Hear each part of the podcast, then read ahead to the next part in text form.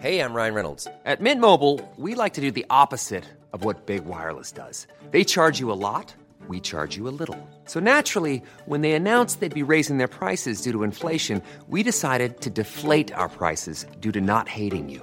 That's right. We're cutting the price of Mint Unlimited from $30 a month to just $15 a month. Give it a try at mintmobile.com slash switch. $45 upfront for three months plus taxes and fees. Promo rate for new customers for limited time. Unlimited more than 40 gigabytes per month. Slows. Full terms at mintmobile.com. Hey, it's Danny Pellegrino from Everything Iconic. Ready to upgrade your style game without blowing your budget? Check out Quince. They've got all the good stuff shirts and polos, activewear, and fine leather goods, all at 50 to 80% less than other high end brands. And the best part? They're all about safe, ethical, and responsible manufacturing. Get that luxury vibe without the luxury price tag. Hit up quince.com slash upgrade for free shipping and 365 day returns on your next order. That's quince.com slash upgrade. Millions of people have lost weight with personalized plans from Noom, like Evan, who can't stand salads and still lost 50 pounds. Salads, generally, for most people, are the easy button, right? For me, that wasn't an option. I never really was a salad guy. That's just not who I am. But Noom worked for me. Get your personalized plan today at Noom.com. Real Noom user compensated to provide their story. In four weeks, the typical Noom user can expect to lose one to two pounds per week. Individual results may vary. Buenas noches, bienvenidos al Criminalista Nocturno.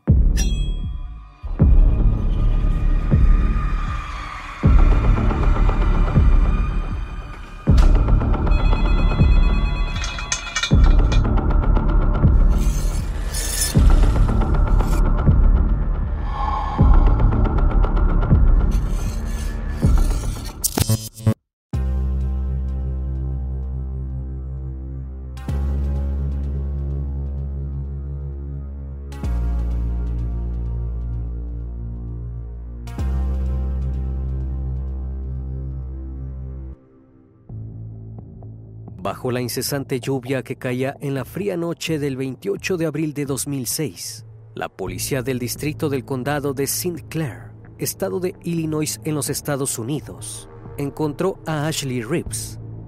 La muchacha de 17 años era buscada desde hacía algunas horas. Michelle, su madre, había reportado su desaparición ante las autoridades el día anterior cuando su hija no regresó a la casa en el horario que habían acordado. Sabía que algo andaba mal, pero jamás hubiese imaginado el calvario que la adolescente estaba atravesando. Al momento de su rescate, Ashley apenas se mantenía con vida. El agresor se había convencido de que la había asesinado y descartó su cuerpo en un bosque, y ese fue su gran error. Descubrir cómo y por qué había terminado allí no fue una tarea difícil para los investigadores. El mismo criminal fue quien los llevó hasta el lugar donde había dejado a su víctima. El secreto que Ashley Reeves guardaba hasta ese entonces casi la lleva a perder la vida, pero afortunadamente las mentiras fueron desenmascaradas y la trágica verdad salió a la luz. El criminalista nocturno. Ashley Reeves vivía junto a sus padres Michelle y Tracy y su hermana menor, Casey, en una casa de Belleville, un pequeño pueblo perteneciente al condado de Sinclair, del estado de Illinois, Estados Unidos. Se encontraba cursando el último año de la secundaria y estaba ansiosa por terminar para continuar con su futuro profesional. Además de ser una alumna ejemplar, Ashley tenía una gran pasión por el básquetbol. Su hermana menor Casey sentía una gran admiración por Ashley. Ella era su único referente y modelo a seguir, pues la veía como una persona fuerte, perseverante y luchadora. Pero ella no era la única que la admiraba, también lo hacían sus amigos y sobre todo su novio Jeremy, con quien compartía una relación amorosa desde los 15 años y a quien sus padres adoraban. Los hacía feliz que su hija tuviera un cariñoso compañero a su lado.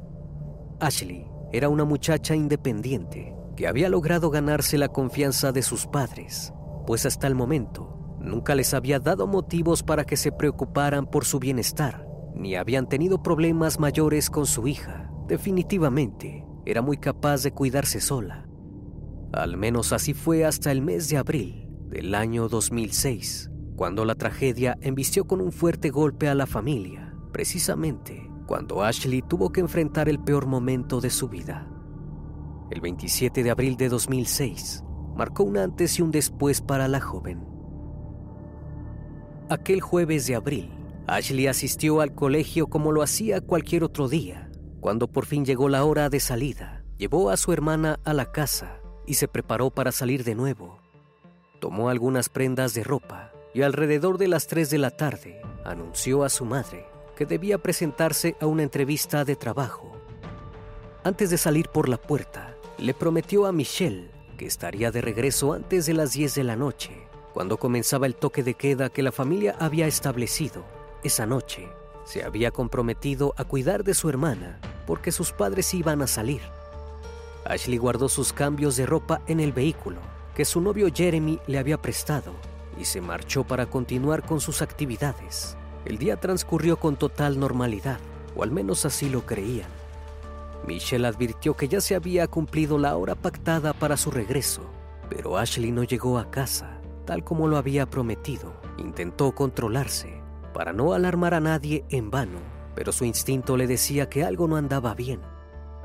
Los minutos seguían corriendo. Ashley no aparecía y tampoco se había comunicado para avisar que estaba demorada.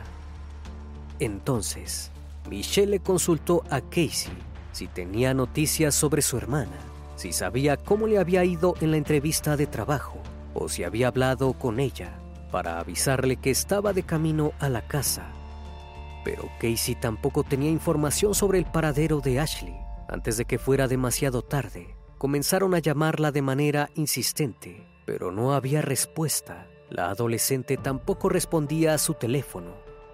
Michelle no quiso perder más el tiempo y reportó a la policía la desaparición de su hija, aunque normalmente las autoridades recomiendan esperar al menos 24 horas, porque la persona podría aparecer por voluntad propia. Esta vez decidieron hacer una excepción.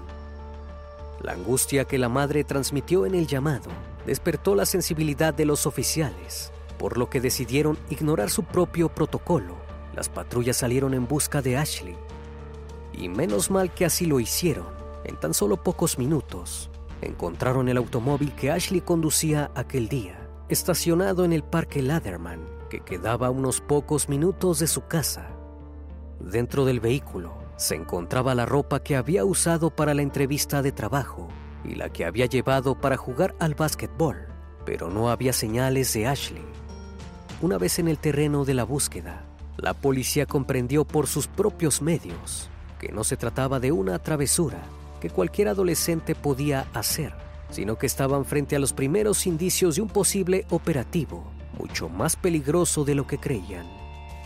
Mientras tanto, su familia continuó con la búsqueda por su parte. Llamaron a todos los amigos de la joven, pero nadie tenía nada para aportar. Fue así que tuvieron la brillante idea de solicitarle a la compañía telefónica que enviaran el listado de llamadas salientes y entrantes que el teléfono de Ashley registraba. De esta manera, notaron la repetición de un número con el que había interactuado en numerosas ocasiones, pero que no les resultaba familiar. Lo marcaron y esperaron la respuesta del otro lado para saber de quién se trataba.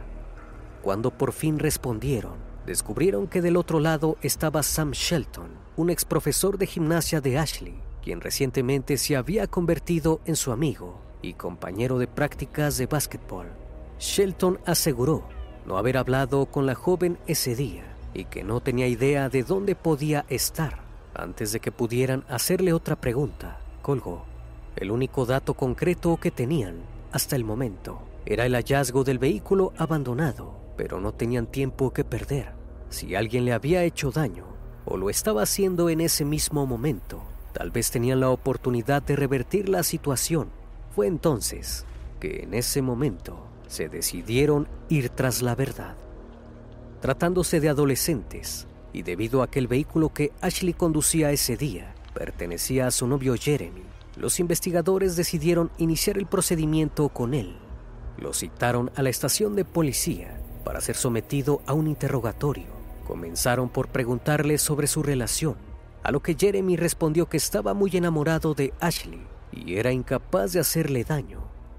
Luego, aclaró que la última vez que la había visto había sido el día anterior, pues el 27 de abril él estuvo fuera del pueblo visitando a uno de sus tíos. Sin embargo, habían hablado por teléfono ese jueves temprano. En esa conversación, Ashley le comentó que tenía una entrevista de trabajo y más tarde una práctica de básquetbol en el pueblo siguiente a Belleville. Este último dato llamó la atención de los investigadores, pues su familia no lo había mencionado antes. Sospechaban que Ashley podría estar ocultando algo a sus padres y tal vez sus amigos tenían información al respecto. Notaron que Jeremy parecía sincero en su declaración, así que decidieron extender el interrogatorio a vecinos, compañeros de escuela y amigos. De esta manera, llegó el dato relevante que buscaban y podía guiarlos hacia la joven desaparecida. Ashley les había mencionado a sus amigos que estaba saliendo en secreto con un hombre más grande, con quien se iba a ver ese día para jugar básquetbol. Preguntaron a Jeremy si sospechaba que Ashley tuviera algún tipo de relación sentimental con Shelton y el muchacho lo negó. Los tres eran buenos amigos. De vez en cuando practicaban deportes juntos, pero no tenía razones para hacerle daño. Sin embargo, Jeremy desconocía lo que realmente sucedía a sus espaldas. Por consecuencia, se sentó frente a los investigadores en la sala de interrogatorios, Sam Shelton. El hombre, 10 años mayor que Ashley, declaró que era consciente que entre él y la adolescente existía un tipo de relación platónica. Shelton percibía que la chica tenía otras intenciones con él, pero de su parte no sucedía lo mismo. Al menos eso era lo conveniente para decir frente a la policía tratándose de una menor. Pero cuando los investigadores soltaron la información que los amigos de Ashley habían aportado, no tuvo otra alternativa que confesar su secreto. Shelton cambió su primera versión. Esta vez, admitió que en una oportunidad habían mantenido intimidad en el asiento trasero de su camioneta, pero que se había sentido mal luego de hacerlo. Pero a medida que el interrogatorio se volvía cada vez más minucioso y los oficiales lo presionaban para que dijera lo que realmente sucedía entre ellos, Sam Shelton cambiaba su versión. En total, inventó unas cuatro o cinco historias. Entre ellas, decía que tan solo eran amigos, que de vez en cuando jugaban básquetbol, que tenían una relación amorosa, que él quería terminar la relación. Declaraciones inconsistentes que le dieron motivos a los investigadores para ubicarlo como el principal sospechoso sobre la desaparición de Ashley. Habían pasado alrededor de 12 horas de interrogatorio con Shelton la paciencia de los oficiales comenzó a agotarse, pues no le creían una palabra de lo que decía. Finalmente, Shelton dio una última versión. Confesó haber visto a Ashley ese día. Ambos estaban en su camioneta estacionada al costado de una ruta. Se habían peleado y la discusión se estaba tornando demasiado intensa. El hombre dijo que había querido terminar la relación, pero Ashley se lo había tomado muy mal. Entonces le pidió que se bajara de la camioneta. Ella se negó, pero él insistió hasta que finalmente lo hizo y se marchó, dejándola sola al costado de un camino transitado.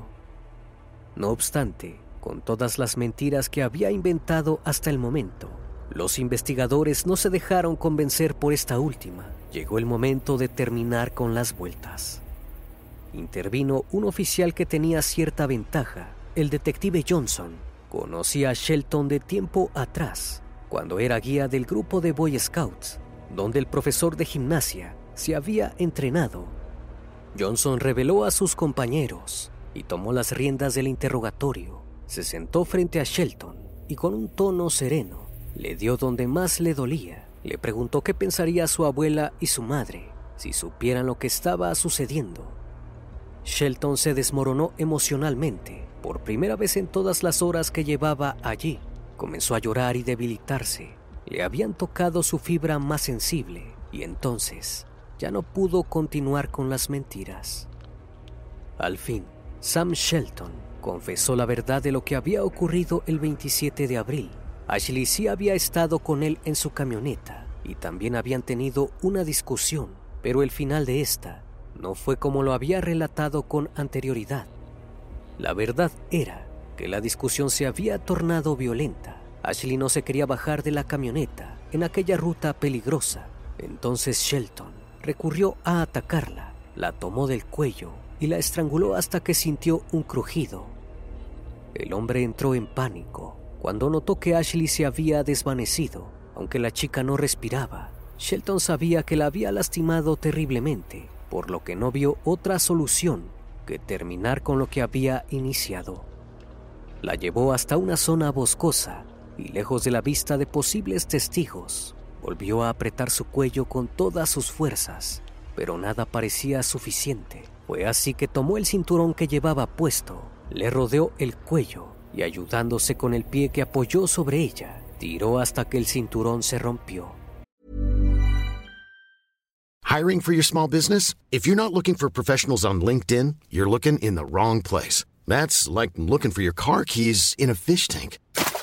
LinkedIn helps you hire professionals you can't find anywhere else, even those who aren't actively searching for a new job but might be open to the perfect role. In a given month, over 70% of LinkedIn users don't even visit other leading job sites. So start looking in the right place. With LinkedIn, you can hire professionals like a professional. Post your free job on linkedin.com slash people today.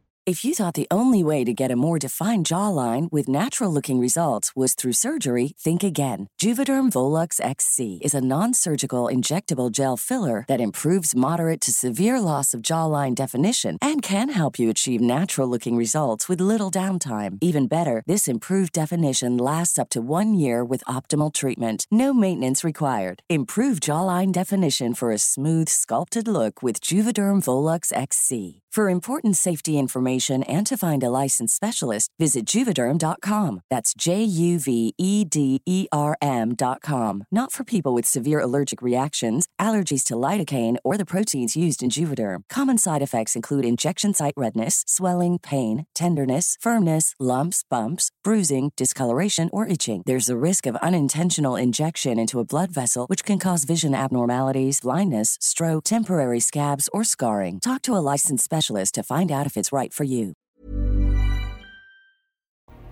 Volvió a intentarlo una vez más y todo se volvió aún más impresionante. La piel se tornó de un color pálido que jamás había visto. Además, comenzó a expedir espuma por la boca. Era evidente para Shelton que había logrado su cometido de acabar con la vida de Ashley. Más tarde esa noche, se dirigió a un club llamado País Salvaje, donde bailó durante horas su música preferida, junto a otras personas, como si nada hubiese sucedido.